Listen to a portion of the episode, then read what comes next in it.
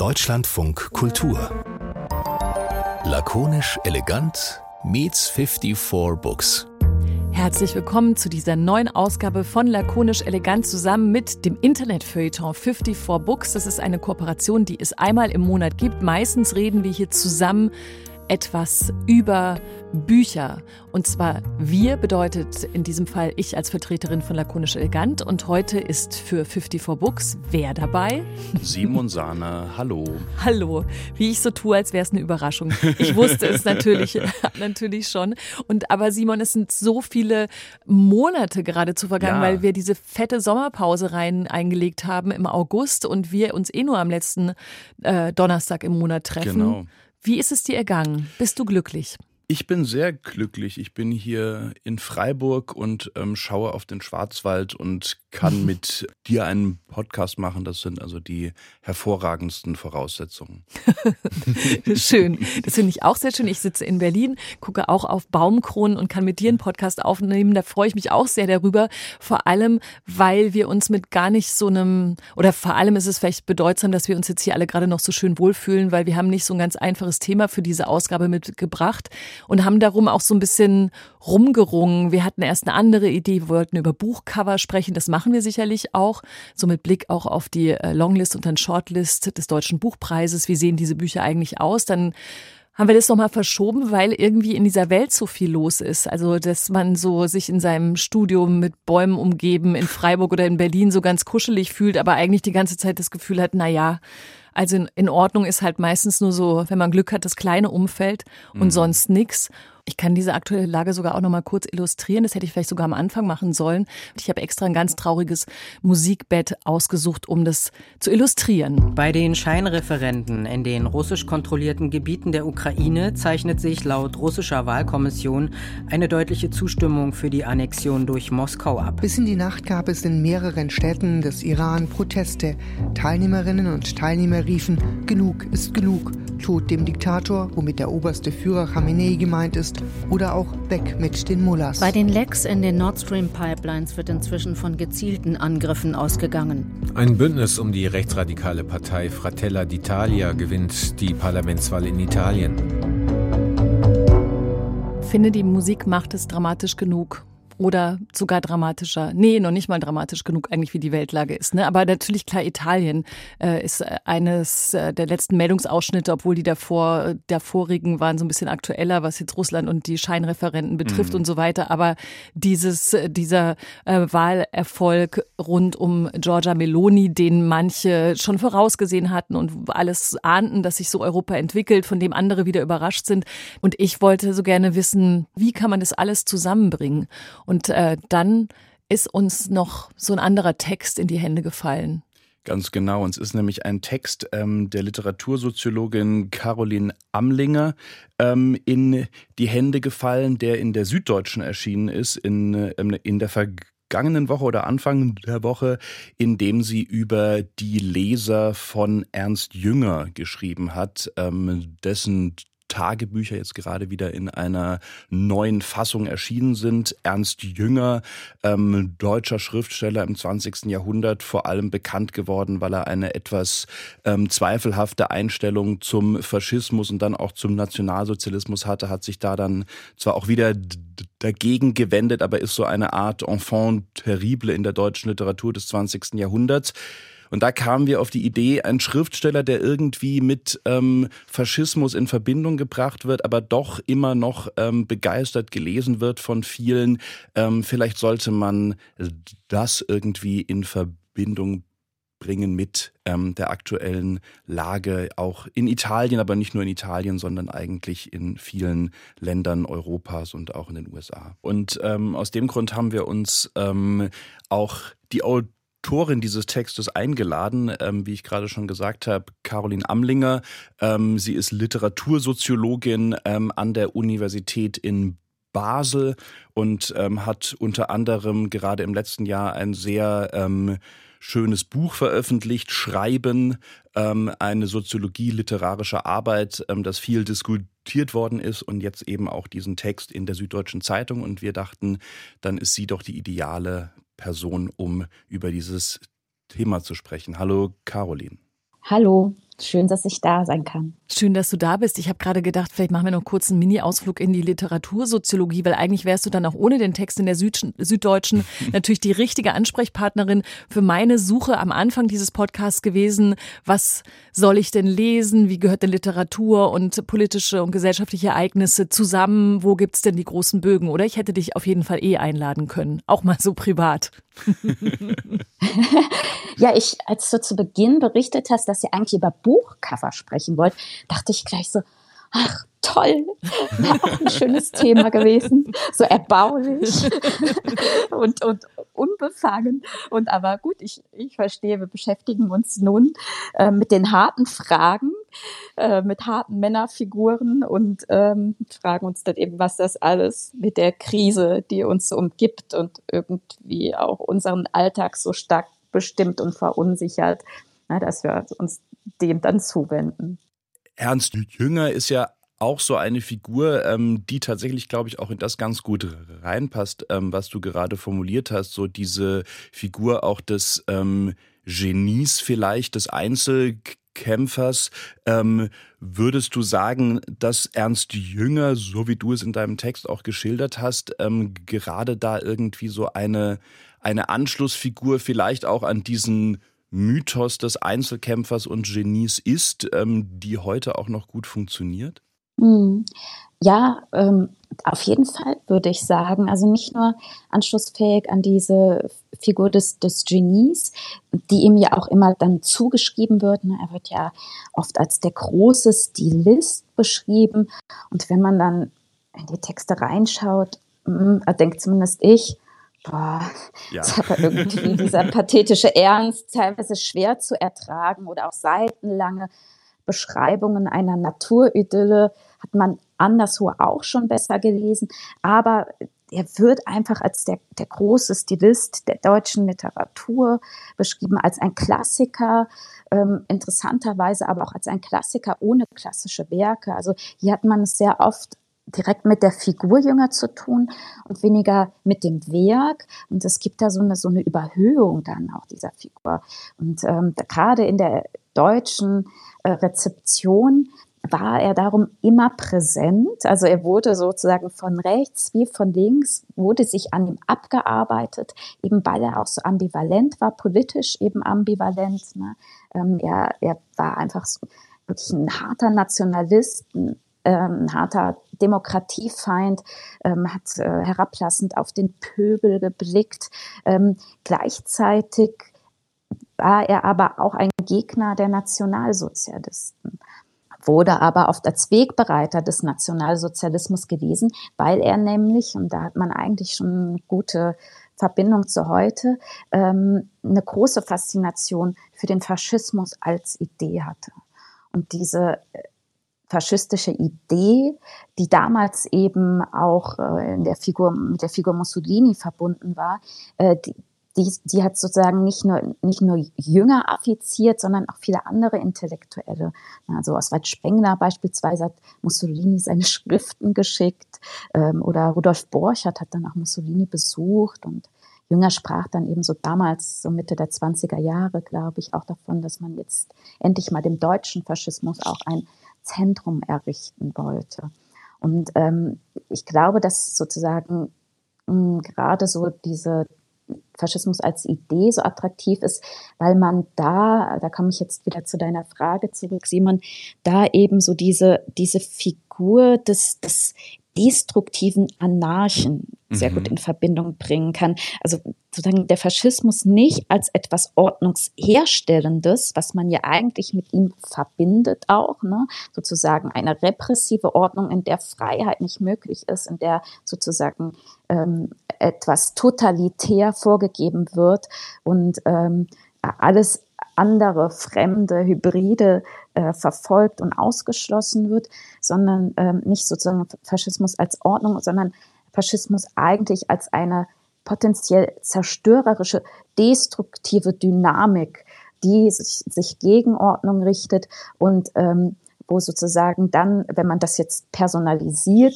äh, wo, wo man so diesen Einzelgänger, den Anarchen, der sehr gut drin verorten kann. Und so wurde auch äh, Jünger immer wahrgenommen und rezipiert als eben den Anarchen, der, der sozusagen sich gegen auch das Mittelmaß, demokratische Mittelmaß richtet, auch gegen technokratische ähm, Regierungsformen, der letztlich sich selbst genügt und sich auch keiner Bindung verpflichtet fühlt. Und da ist auch schon, ähm, finde ich, sozusagen dieses Konzept von Männlichkeit, das mhm. mich interessiert, total präsent, ähm, weil der Anarch eigentlich immer männlich gedacht ist und weil sozusagen dieses, ähm, ja, dieses, äh, diese Selbstkonstitution als unabhängig und autark auch immer etwas hat, dass man sich selbst gegenüber etwas abschließt, also diese Unberührtheit auch in einem emotionalen, affektiven Sinn und dieses Ungerührte, also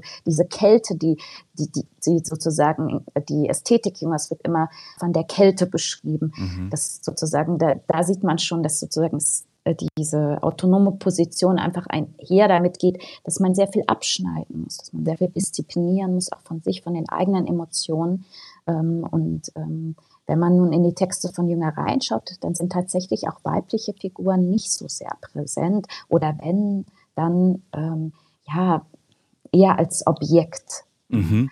Das, was du jetzt gerade am Ende ähm, gesagt hast mit ähm, dieser Männlichkeits Imagination und diesem Abschotten nach außen, diesem sich selbst genügen und vielleicht auch so ähm, dieses Spotten über Menschen, die sich irgendwie der Masse anbiedern oder darin aufgehen und so weiter und gerade auch so eine Fixierung auf männliche Einsamkeit und eine Abwehr von Frauenfiguren. Das sind jetzt alles Sachen, die finde ich sozusagen in, in ganz, in ganz großen Mengen der, sagen wir mal, männlichen Literatur des 20. Jahrhunderts. Also wenn wir in die amerikanische Beat-Literatur gehen von Jack Kerouac und so weiter, aber auch ähm, in die Underground-Literatur von ähm, Charles Bukowski, der ja in Deutschland auch extrem bekannt ist, oder ein Jörg Fauser eher in Deutschland dann. Ich finde das da überall. Würdest du sagen, ähm, das sind sozusagen Traditionslinien, die sich vielleicht jetzt nicht irgendwie faschistisch lesen lassen, aber die irgendwie da anknüpfen? Also gerade Charles Bukowski ähm, bezeichnet ähm, einen anderen faschistischen Autor, der sehr ähnlich war wie Jünger, ähm, den Franzosen ähm, Céline, ähm, als im Grunde genommen den größten Schriftsteller des 20. Jahrhunderts. Also würdest du sagen, es gibt da so Linien? Mhm. Ja, interessant, dass du das erwähnst. Glaube ich schon, ja. Ähm, ich glaube auch, dass es eigentlich präsent ist bis ins 21. Jahrhundert. Also wenn man sich beispielsweise mal ähm, Sieben Nächte von Simon Strauß anschaut, mhm. da hat man eben auch eine ganz ähnliche Figur, also die, die Figur S, die dann irgendwie gelangweilt ist vom ähm, gehobenen Leben in der Mittelschicht, vom Latte Macchiato schlürfen ähm, in, in der Großstadt und dann eben das wahre Leben, die existenzielle Prüfung sucht, in, in dem die, diese männliche Figur dann jede Nacht dann eine Todsünde mhm. äh, nachempfindet im symbolischen Sinne. Und was all diese Figuren dann bis heute eint, ist einerseits, das hast du erwähnt, sozusagen diesen Status des Einzelgängertums, aber irgendwie sind das auch oft ja so juvenile Figuren. Also es sind noch keine Männer so richtig, jedenfalls nicht immer, sondern die stehen nicht selten auch an der Schwelle zum Erwachsenwerden, wollen diese aber nicht überschreiten, ähm, weil sozusagen diese Integration in geordnete Bahnen, in das bürgerliche, kleinbürgerliche, piefige Leben ähm, etwas sozusagen zutiefst Beunruhigendes hat, ähm, mhm. scheinbar auch sehr viele Männer. Ähm, und ähm, man dem dann entflieht und dann so in diesen, in diesen Kultus dann der, der Unabhängigkeit und des, des Selbstgenügsamen. Mhm. Und das scheint sehr, sehr viele männliche Leser zu affizieren. Äh, ich glaube, weibliche auch, aber die ärgern sich mhm. wahrscheinlich wahnsinnig darüber, weil sie denken, ach Mensch, ey Jungs, werdet doch mal erwachsen. ähm, äh, aber das ist, das ist irgendwie so ein ganz präsentes, Phantasma, das natürlich auch ja nicht nur Genres transzendiert und überschreitet, sondern auch politische Konstellationen. Also dass gerade so in so in, in links alternativen Szenen auch immer jünger gelesen wurde. Äh, beispielsweise in der Zeitschrift Tumult hat man sich ausführlich mit Ernst Jünger auseinandergesetzt. Tumult war es so eine Zeitschrift, die damals in so einem Geist der, der Postmoderne gegründet wurde. Also Foucault war sozusagen auch im erweiterten Herausgebergremium und man wollte eben dort äh, neue, sozusagen ein neues linkes Schreiben auch entwickeln, das, das mit dem Dogmatismus des Marxismus bricht und hat sich dann aber auch neuen Theorien dann zugewandt, nämlich eben solchen starken ähm, Figuren wie, wie, wie Jünger, ne? weil mhm. man eben nicht mehr eingebunden sein wollte in so eine Organisation, sondern dann nochmal stärker sozusagen dass der Singul, so die singuläre Revolte im Vordergrund stand. Und ähm, von der Rechten muss ich, glaube ich, gar nicht äh, so viel reden, ne? dass, dass er dort prä präsent ist. Das ist so, ich, ich erinnere mich gerade, als ähm, Ernst Jünger gestorben ist, der ist ja wahnsinnig alt geworden, also 102 Jahre. Deswegen wird er auch immer so als Jahrhundertfigur äh, gelesen, weil er einfach irgendwie ist. so genau, genau, er ist eine. ähm, und hat die in der jungen Freiheit, ich habe den Nachruf angeschaut, und der ist wirklich, also er ist schon wieder witzig, weil, weil dort permanent von dem Edelmann Jünger gesprochen wird. Es ist auch so ein Begriff, ich weiß nicht, wo die den ausgegraben haben, also ist nicht mehr in meinem aktiven Wortschatz so präsent.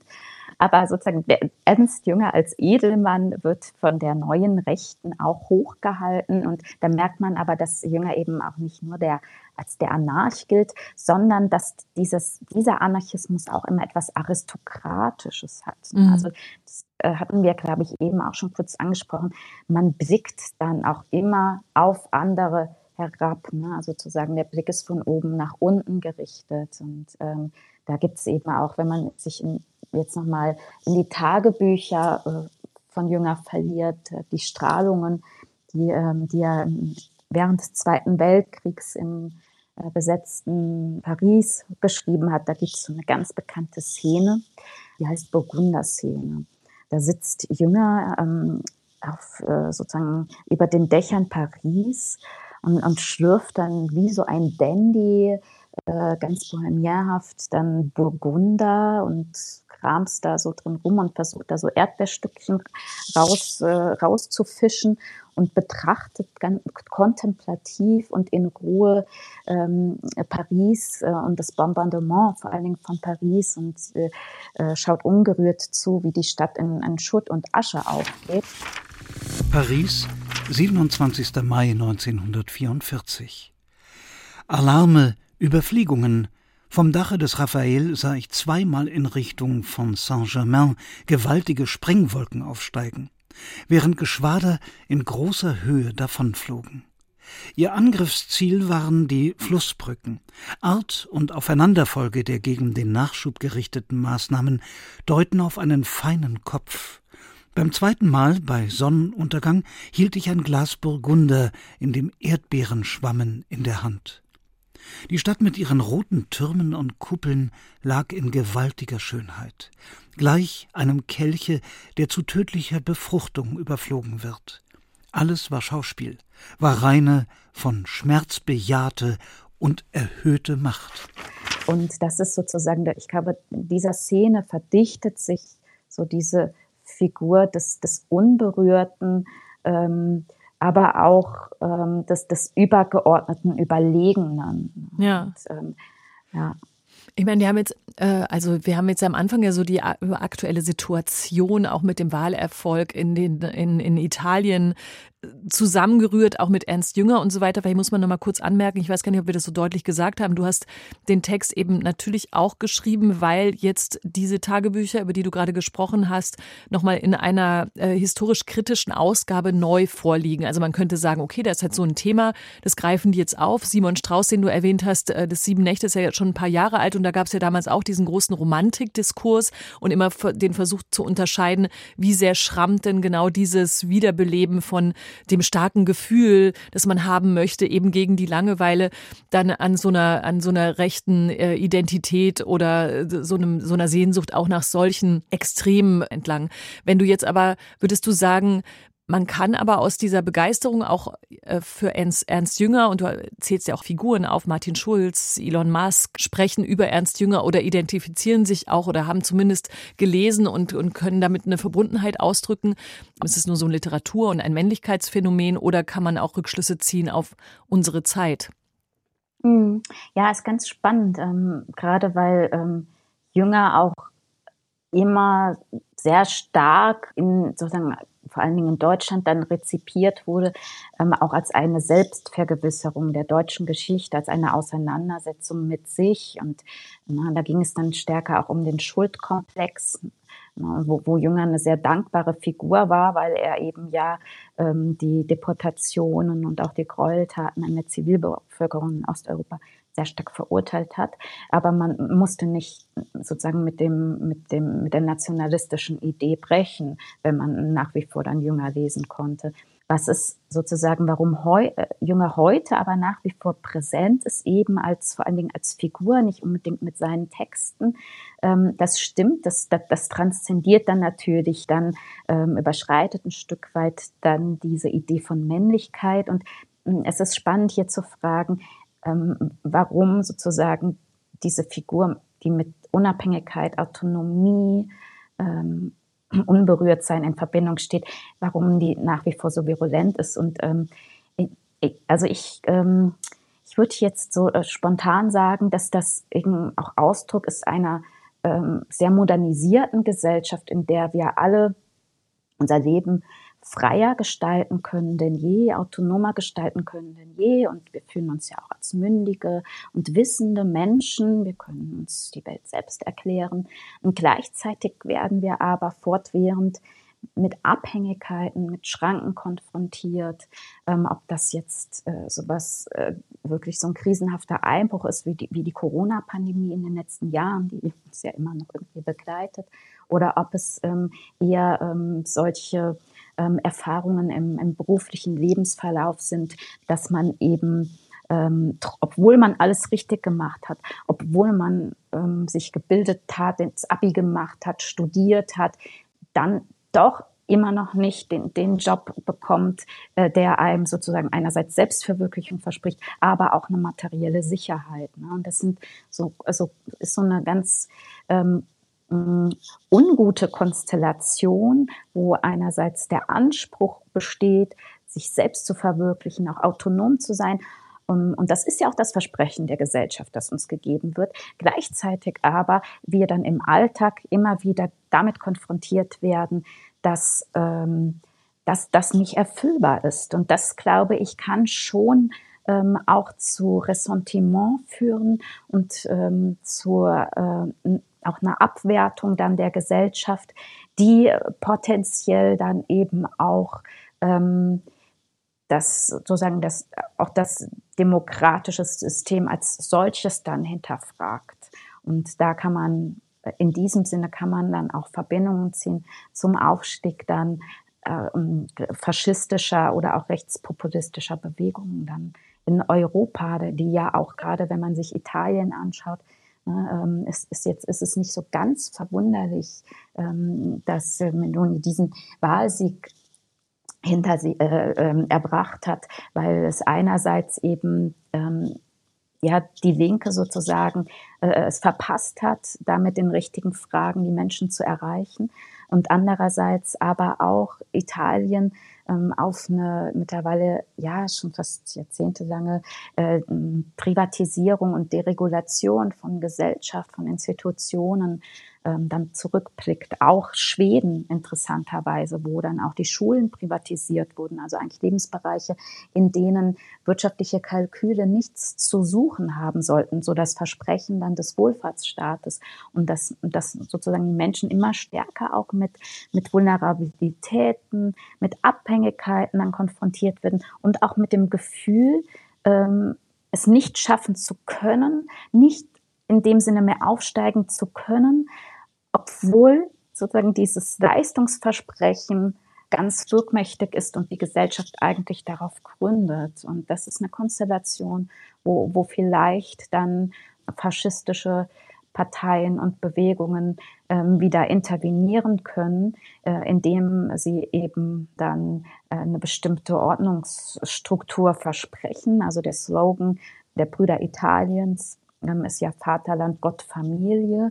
Also dass, dass man mhm. positive Identif Identifikationsfiguren hat, die aber gleichzeitig exklusiv sind und immer auch ausschließen, ne, wenn man sich dann die, die ganzen Interviews von Meloni anschaut, wo sie eben gegen Migrantinnen wettert, gegen die LGBTQ-Plus-Community und so weiter. Mhm. Und das sozusagen, dass sozusagen die Identifikation dann mit der Nation dann auch zu einer bestimmten Form auch wieder der, der Selbstüberhöhung führt. Ne? um das Ganze noch mal kurz auf die Literatur rückzubinden, weil ich finde, das macht alles oder das ist alles sehr, also es macht, es macht alles sehr viel Sinn, was du gerade gesagt hast.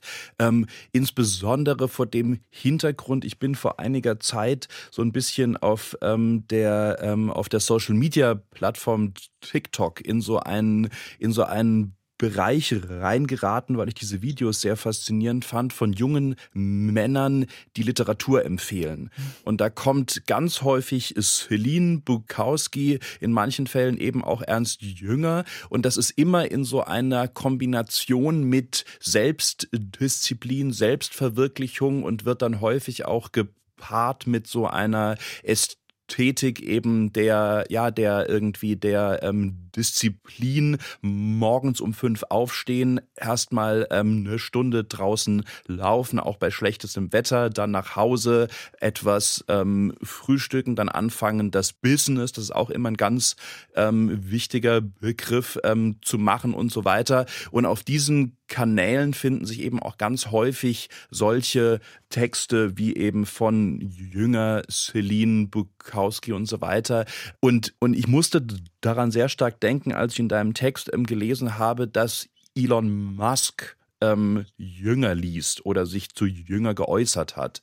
Würdest du sagen, es gibt da auch irgendwie so eine Verbindung von diesen Figuren eben zu und das würde auch in dieses politische passen, so okay, wenn ähm, die Gesellschaft oder wenn ähm, das Land mir sozusagen nicht helfen kann, wenn ich nicht das erreiche, was ich erreichen will und was man mir versprochen hat, dann werde ich eben zum Einzelkämpfer. Und das ist vielleicht heute im Idealfall nicht mehr derjenige, der sich dann mit einem Waffenarsenal im Wald verschanzt, sondern vielleicht ist das derjenige, der jetzt sagt, okay, ich bin jetzt der disziplinierte Einzelkämpfer, der sich eigentlich in unserem ähm, liberalen Finanzkapitalismus dann sein eigenes Business aufbaut, weil ich mich eben nicht darauf verlassen kann, dass mich die ähm, Sozialgemeinschaft stützt.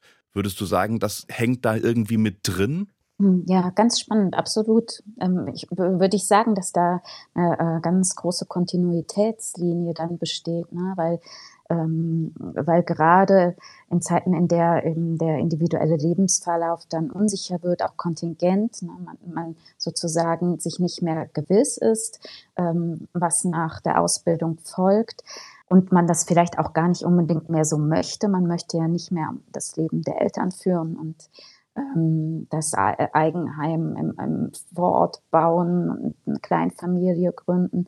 Das aber sozusagen diese Verlorenheit in der, in der Gegenwart dann einhergeht mit so Formen von Selbstsetzung oder auch Selbstverhärtung, könnte man sagen, ne?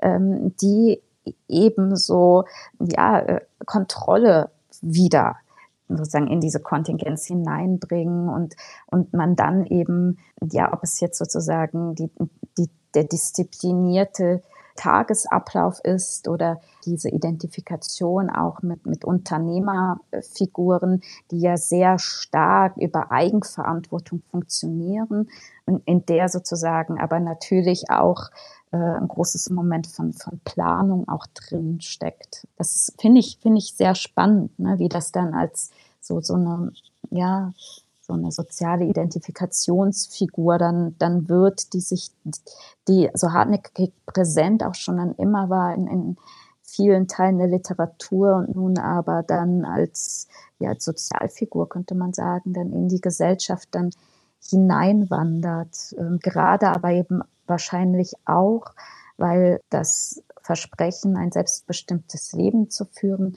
nun ja auch äh, keines mehr ist, das diesen Außenseiterfiguren vorbehalten ist, sondern was in der Mitte der Gesellschaft als legitime Forderung dann gestellt wird ähm, und ähm, dadurch sich das auch dann verbinden kann mit bestimmten Leistungsidealen, ne, diesem Machertypus, unternehmerischen Machertypus, ähm, wird das, das wird dann so aufgeladen. Also das heißt, es ist so, sind keine Randfiguren mehr, wie noch in der, in der Literatur des 20. Jahrhunderts, die irgendwie jenseits dann der bürgerlichen Gesellschaft stehen, sondern der, dieser Underdog ist eigentlich so nicht nur in der Mitte der Gesellschaft angekommen, sondern ist ein, ein sehr konformes Ideal, was den Normen auch entspricht. Äh, mir ist das, ich muss das mal kurz sagen, ich finde das tatsächlich wirklich erstaunlich, wenn man sich, äh, wenn man sich so wie wir jetzt hier so ne, unterhält und dann feststellt, es ist so, als würden wir aber auch immer wieder die Geschichte erzählen müssen von so einer Situation in Gesellschaften und Lebenssituationen, die von Hilflosigkeit und Überforderung durchdrungen ist und die Rettung ist dann so sich eine, ein Rückbezug auf die, die harte Männerfigur, der Underdog, der kalt, wie hast du das so schön geschrieben, der immer nur kalt gebadet hat, kein Warmduscher. Also so, dass ich finde das wirklich erstaunlich, dass das funktioniert und funktioniert und funktioniert und man sich dafür aber auch nicht ein bisschen geniert ab äh, irgendeinem Fortschreiten der Zeit nach vielen Jahrzehnten, wo man denkt, okay, diese Figur ist jetzt vielleicht überholt, sondern dass das äh, bleibt. Zumindest dass, wenn ich das so sagen darf, auf der männlichen Leserseite dann oder suchenden Seite sich äh, immer wieder äh, zurückführen lässt auf dann so ein ähm, so, so, so diese, diese Urwerte, äh, kalt duschen, große Gefühle, Underdog, Alleinkämpfer gegen e-, etwas. Also, das ist doch, da, als würde da keine Weiterentwicklung im Geist stattfinden, oder ist das zu hart gesagt? ist mir so ja. klischeehaft alles. Ja, ja, ja, finde ich auch. Ne? Aber das ist irgendwie so eine Schablone, die man ähm, vielleicht so gut dann auch auf unterschiedliche gesellschaftliche Konstellationen übertragen kann. Ähm, eben weil da, äh, weil dieses, dieses Grundgefühl, was dort artikuliert wird, übertragbar ist ne? ähm, zu, und auf unterschiedliche Zeiten. Also gerade mhm. dieses diese Eigenständigkeit, die Abhängigkeiten abwehrt, aber dadurch natürlich eigentlich auch die Bedürftigkeit artikuliert, ne? mhm. ne? also indem man sagt, ich brauche das nicht, ich brauche dich nicht, ähm, ist sozusagen der andere, der nicht gebraucht wird, ja total präsent für das eigene Selbstbild und das glaube ich ähm, lässt sich dann ähm, sowohl im privaten Bereich als auch in ähm, Ne, in, in größeren gesellschaftlichen Zusammenhängen immer wieder aktualisieren. Ähm, und ich komme so ein bisschen von der kritischen Theorie. Also ich, ich habe viel ab Theodor W. Adorno und Max Horkheimer gelesen. Und die haben sich eigentlich schon mit einer ganz ähnlichen Frage beschäftigt, wie nämlich eigentlich so eine, eine freie Gesellschaft immer auch droht, in Barbarei umzuschlagen. Mhm schreiben sie in der Dialektik der Aufklärung. Das ist ein ganz, ganz bedeutendes Werk der kritischen Theorie. Das haben sie äh, sozusagen am, am Abend des Faschismus geschrieben und wollten natürlich auch erklären, wie es dazu kommen konnte, dass eigentlich in einer demokratischen Gesellschaft faschistische, äh, eine faschistische Diktaturen dann entstehen. Und die sagen, dass sozusagen der, der bürgerlichen Gesellschaft, der kapitalistischen Gesellschaft äh, immer schon dieser Widerspruch innewohnt zwischen einerseits sozusagen der freien Gesellschaft, ne, formal sind wir alle frei, aber auch dann der, der Abhängigkeit, der ökonomischen Abhängigkeit. Wir müssen uns halt als sozusagen verkaufen äh, immer wieder. Mittlerweile sozusagen stehen, stehen die meisten von uns dann nicht mehr in der, in der Fabrik oder zumindest wir, die wir hier reden, aber ähm, letztlich sind wir eben auch mit, mit wirtschaftlichen, ökonomischen Abhängigkeiten konfrontiert und da kann es dann gut sein, dass gerade so eine Sozialfigur ähm, wie der, der Anarch, der Rebell, äh, da irgendwie so, eine, so ein subversives Potenzial dann freisetzt, das aber irgendwie in der Subversion total dann angepasst auch ist. Mhm. Ne? Weil es ja auch immer dann, ähm, das meinte ich ja eben auch, immer auch sozusagen diesen, diesen Normen der Gesellschaft dann ja auch entspricht ne? und sich da auch sehr gut dann mit diesen Prinzipien der Eigenverantwortung und so weiter dann ähm, verbinden und verknüpfen lässt. Ähm, ich würde diesen Punkt auch noch mal ganz kurz gerne mhm. aufgreifen und ähm, die Frage in den Raum werfen. Wenn wir jetzt gerade am Beispiel Ernst Jünger sind, und ich weiß es auch zum Teil von ähm, Celine und ähm, Charles Bukowski habe ich selber sehr viel ähm, gelesen, das sind jetzt nicht die besten Schriftsteller sag ich jetzt mal, rein subjektive Meinung, aber ich glaube, von Ernst Jünger ist das auch so ein bisschen bekannt ähm, und, und Caroline hatte es vorhin auch schon angedeutet, das ist sehr, sehr anstrengend ähm, zu lesen. Und ich würde mal die Vermutung aufstellen, es geht hier eigentlich fast weniger um die Literatur, sondern es geht ähm, um die Literatur in Verbindung mit der Autorenfigur und sozusagen der Anstrich des Intellektualismus, den die Literatur sozusagen noch mitbringt. Also man kann sich im Grunde genommen als ein widerständiger Kämpfer, als ein Solitär, ein, ein einzelner Mann sozusagen in der Gesellschaft darstellen und kann das eben noch mit der Literatur würzen, weil wirklich schön zu lesen ist die eigentlich nicht, würde ich jetzt sagen. Ja, das stimmt. Punkt. ähm, nee, also ich, ich weiß nicht, vielleicht ähm, gibt es ja auch LeserInnen, äh, dieses mal gegendert, das lesen ja auch durchaus Frauen, ernst jünger, die dem viel abgewinnen können. Und das äh, haben auch die Reaktionen äh, auf meinen Text in der Süddeutschen Zeitung bestätigt. Da haben sich dann sehr viele auf den Schlips getreten gefühlt ähm, und sozusagen sich in ihrer äh, Lektüre dann äh, ja irgendwie äh, verurteilt gesehen. Ähm, was finde ich ja auch immer ganz, ganz interessant ist und eher die eigene These gefühlt bestätigt. Aber da war auch immer das Moment sehr präsent. Aber er ist doch der große Stilist. Aber also sozusagen seine Werke sind von so hohem literarischen Gehalt. Also das ist sozusagen, das ist diese gleichzeitig diesen Anstrich des ästhetisch hochwertigen braucht, um sozusagen dieses eigentlich sehr profane Bedürfnis äh, nach Selbstüberhöhung dann auch artikulierbar werden zu lassen. Und es ist natürlich der Ausweis, etwas Hochwertiges zu lesen, ist ja auch eine elitäre Geste. Mm. Ja, aber es, es muss sozusagen, diese Figur Jünger muss eben auch einhergehen, dann, wenn man sich mit ihr identifizieren möchte, mit einer Form auf Heiligsprechung, Sakralisierung, dann des Werkes, obwohl ja paradoxerweise in diesen öffentlichen Bekundungen, das wird ja immer öffentlich inszeniert, dass man Jünger liest, eigentlich sehr wenig über konkrete Lektüreerlebnisse berichtet wird, sondern es ist einfach nur so diese Geste, hey, ich gehöre zum Club dazu.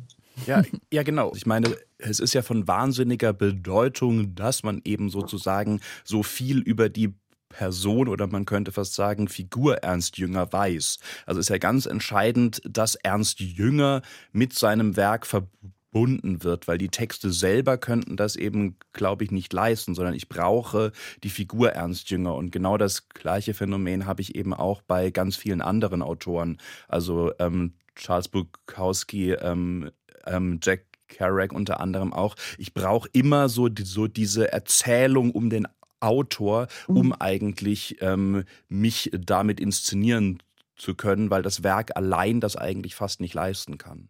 Ja, absolut. da tritt einfach das Werk sehr stark hinter den Autor zurück und wird auch zur Nebensache, ähm, weil eben diese Autorfigur mit sehr auch vielen ähm, Phantasmen dann aufgeladen wird. Und das sind ja auch teilweise äh, wirklich verrückte Biografien, ähm, auch Ernst Jünger. Ne? Also ja. das ist schon, ist schon Wahnsinn auch historisch gesehen, ähm, was er alles erlebt hat und sozusagen diese, diese Biografie-Mythos dann der, des Autors, das bietet sich an, sich dann damit dann mit dem Autor vor allen Dingen zu identifizieren. Wir können es wahrscheinlich äh, für den Moment nur so stehen lassen. Ne? Also mhm. wir, wir können keine richtige Schlussfolgerung draus ziehen, außer eben das, was jeder aus dem Gehörten so mitnimmt. Also ich meine Abneigung gegen, gegen diese Art des Lesens oder der, der Figurensuche in solchen Texten, bei denen, die sich natürlich, wie du ja richtig gesagt hast, oder ihr beide, das sich ja weiterzieht. Es gibt ja einen Faden, der sich auch in anderen Schriftstellern und ähm, Themen und Romanen und Figuren weitererzählen lässt. Aber ich komme nicht darüber hinweg, dass es mir auf eine gewisse Art und Weise also erstmal wie anfänglich unsympathisch oder mir nicht passend und dann auch fast ein bisschen gruselig vorkommt, wenn man mhm. an, an, an diese Figuren anknüpfen muss in entweder seiner Gesättigtheit oder seiner Überforderung oder seiner gesellschaftlichen Kritik. Da komme ich nicht drüber hinweg. Aber ich bin froh, dass äh, Caroline Amlinger, dass du uns das alles ähm, erklärt und auseinandergenommen hast. Vielen Dank. Ich glaube auch, dass man vielleicht aus diesem Gespräch ähm, und, und, und aus dem, was ähm, Caroline heute auch, auch ähm, nochmal von ihrem Text aufgedröselt hat und worüber wir gesprochen haben, ich glaube, dass man daraus vielleicht mitnehmen kann, dass man eben immer auch ein Auge darauf haben sollte, ähm, was gelesen wird und in was für einer Tradition das vielleicht steht, weil es eben nicht einfach nur Literatur ist. Es ist nicht einfach nur Lesestoff, sondern es hat eben eine Auswirkung darauf, wie wir uns selbst wahrnehmen, wie wir uns inszenieren oder wie sich bestimmte Politikerinnen oder Unternehmerinnen auch inszenieren. Und ähm, darauf vielleicht so ein Auge zu haben und nicht ganz einfach nur so zu sagen, die Literatur, das ist halt ähm, intellektuell oder das ist ähm, Unterhaltung, sondern das hat einen Einfluss auf uns ähm, und wie wir denken und wie wir uns wahrnehmen. Und ähm, wenn man darauf so einen Blick hat, dann ähm, kann man vielleicht auch etwas daraus mitnehmen, dass man eben sagt, okay, wenn Ernst Jünger jetzt gerade wieder gelesen wird oder andere Autoren aus dem Bereich, dann hat das vielleicht eine Bedeutung, auf die wir achten sollten. Das ist aber das schönste Schlusswort, Simon, das glaube ich jemals in lakonisch elegant und 54 Books gesagt wurde. Nee, das war super. Ich finde es total gut. Das freut mich. Danke, Christine. Danke, Simon.